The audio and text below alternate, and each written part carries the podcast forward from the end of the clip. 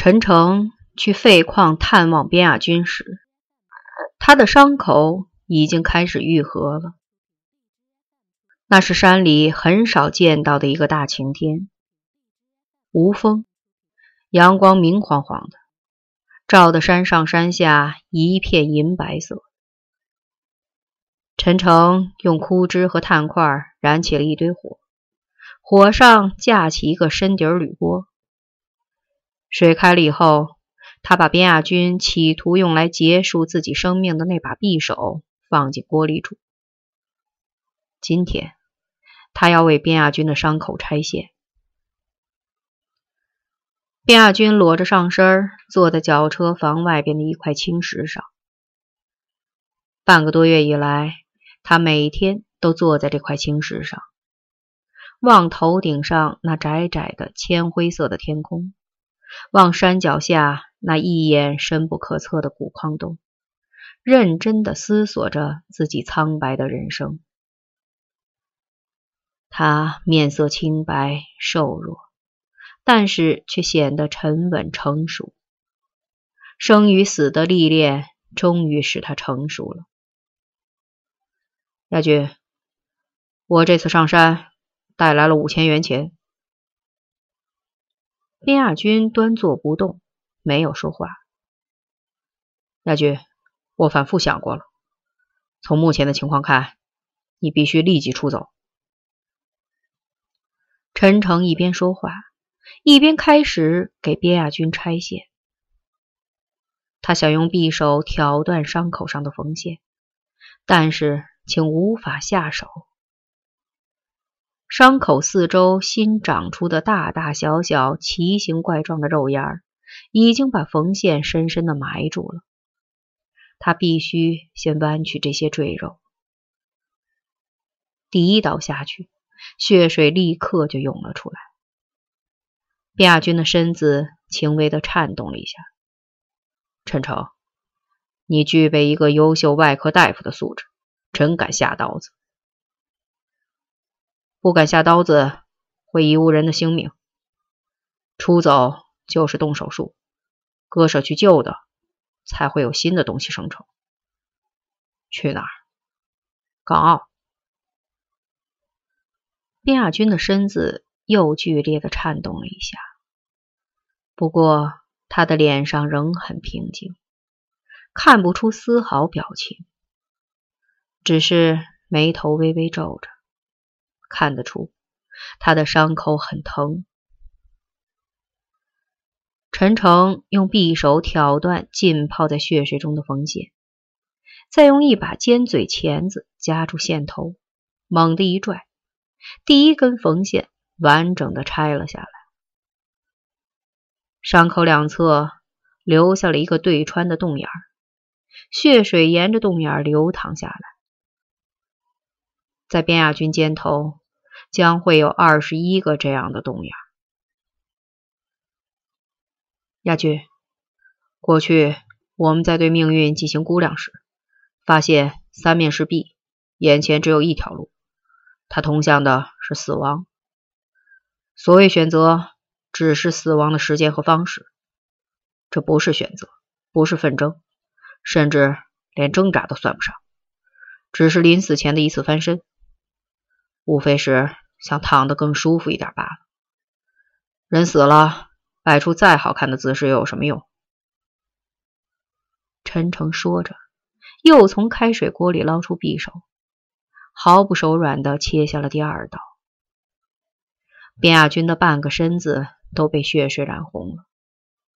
他接着说：“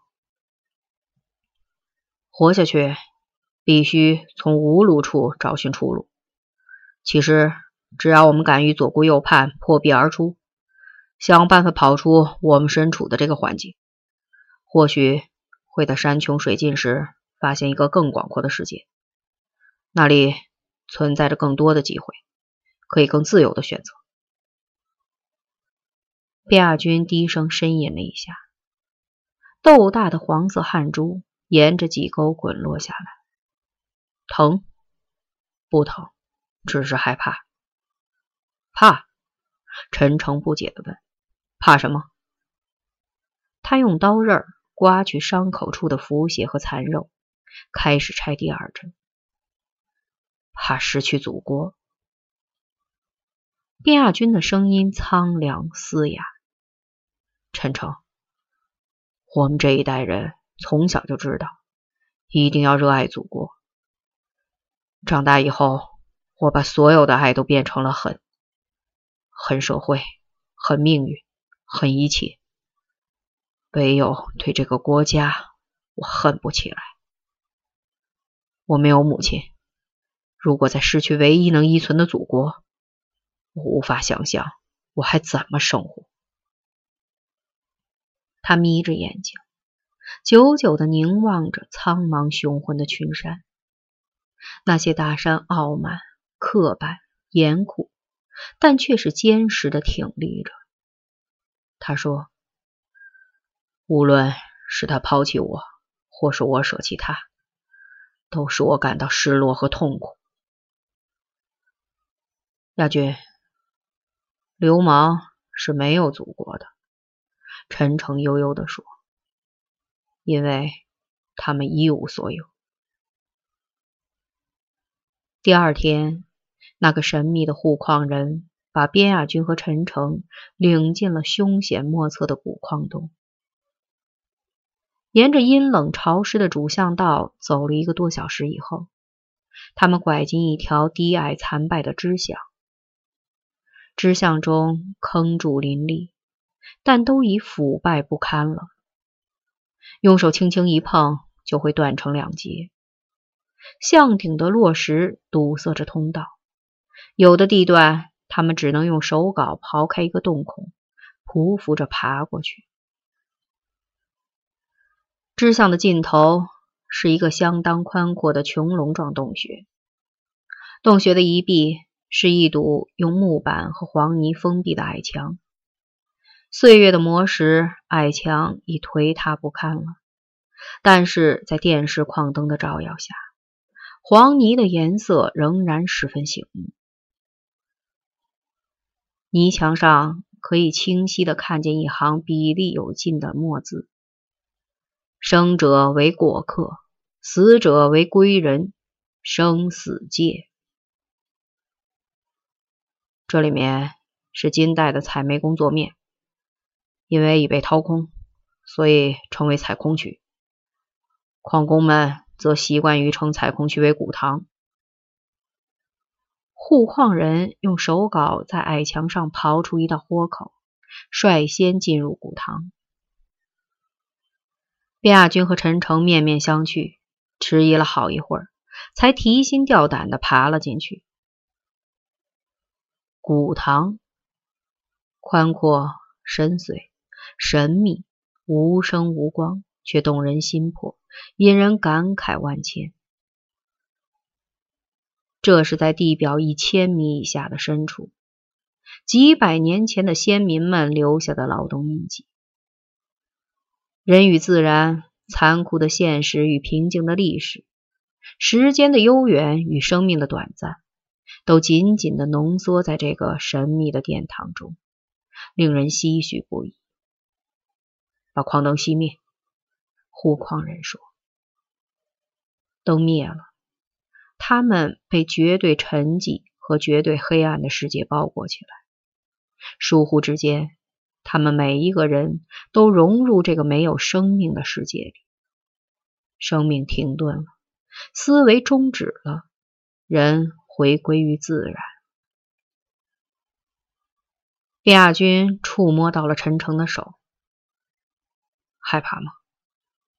嗯，害怕。不过这也是一种享受。我比你还多享受一份东西。什么？伤口疼。陈诚开心的笑了。这个古堂叫生死界，是因为。在这个古堂的某一处边缘，存在着一条通往人间世界的生路。那是大山夹缝中的一个孔隙，人可以由此而逃生。护矿人说，他的声音显得沉闷而辽远。但是，从古至今，从未有人找到过这条生路，尽管如此，每当矿井中发生水、火、瓦斯和大面积塌方时，矿工们仍要蜂拥到这个古堂里来寻找出路，为保住生命而进行最后的抗争。最后，他们一个个精疲力竭，默默地死在各自的角落。几百年了，这个古堂中已经有了上万具尸骨。这是一座名副其实的生命博物馆。你们记住，这座博物馆陈列的是生命，而不是死亡。这里所有人的死都是从容的，生命一丝一丝的缓慢离开他寄居的躯体，意识像烟雾般徐徐飘散。在真正的死亡到来之前，每个人都能够冷静而认真的思索自己的一生。期盼着更聪明、更清醒的来世。人死了，生命仍在抗争。不屈的生命和睿智通达的灵魂在骨汤中游荡碰撞。直到今天，我们在矿井中还常常能听到他们不甘死亡、渴求新生的嘶喊。他们侧耳倾听，远处似乎传来隐隐的搏动声。和轻微的尖笑声，这里真的有生命，但是他们必须死。在与头顶上这几千米的大山的对搏中，人的力量是太渺小了，他们无法撼动这个世界，而世界却可以轻而易举地粉碎他们用生命发动的进攻。在如此强大的自然力面前，任何挣扎奋斗。都是徒劳的。他们愚蠢盲目，但同时他们又是伟大的。在这里，他们集聚着生命和智慧。总有一天，他们会摧毁这座大山，释放自己。那一天正在到来。又是静默，生命的搏动声消失了。在他们的头顶上方传来雷鸣般的炸裂声。千万不要动，护矿人冷静地说：“挣扎就是死亡。”炸裂声突然停止了，一切复归于平静。随后，一股强劲的风平地而起，尖笑着远去。接着，一块巨石从顶板上脱落下来，隆隆的轰响在古堂中久久的回荡着。一直传到地心的深处。点灯，灯点着了。他们突然感到了恐惧。那块一人多高、几十吨重的落石，就在他们身边几米远的地方，虎视眈眈的望着他们。护矿人被巨石阻隔，已经看不见了。边亚军，陈诚。你们敬仰这些先民吗？护矿人的声音飘荡飞舞着，盘旋在他们的头顶上，像死难者的幽灵。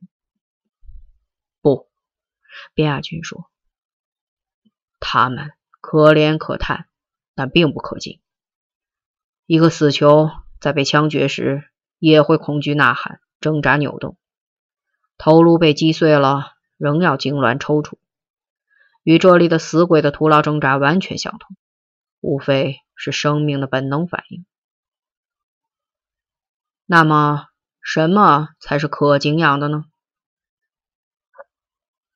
找到生路，从缝隙中爬出去，最终挽留了生命的人。陈诚说。护矿人哈哈怪笑。无数死者会簇拥出一个生者。从生死界走出去的人必将大富大贵。你们两个人走进了生死界，见识了生命与死亡。